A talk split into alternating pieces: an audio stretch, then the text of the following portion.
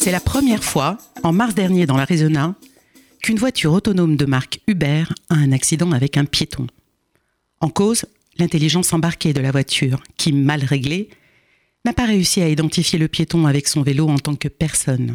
La voiture autonome a donc choisi de ne pas éviter le piéton, qu'elle a malheureusement percuté et qui en est mort. Un mois après, c'est au tour d'un conducteur américain de perdre la vie à bord de sa voiture autonome Tesla en pilotage automatique. N'étant pas intervenu à temps au volant de sa voiture pour reprendre son contrôle et éviter la glacière de sécurité.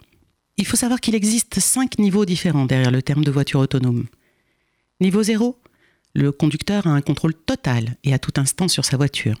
Accélération, direction, frein.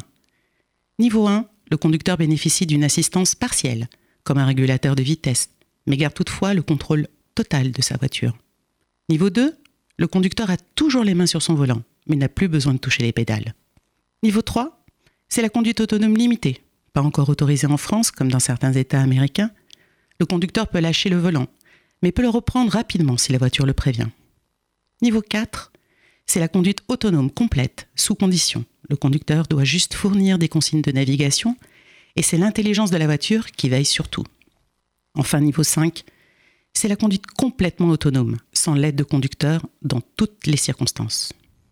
Notre président Emmanuel Macron, présent au dernier Salon mondial de l'automobile, souhaite que notre filière automobile française soit le leader de la voiture autonome, même si nos voisins américains ont pris de l'avance.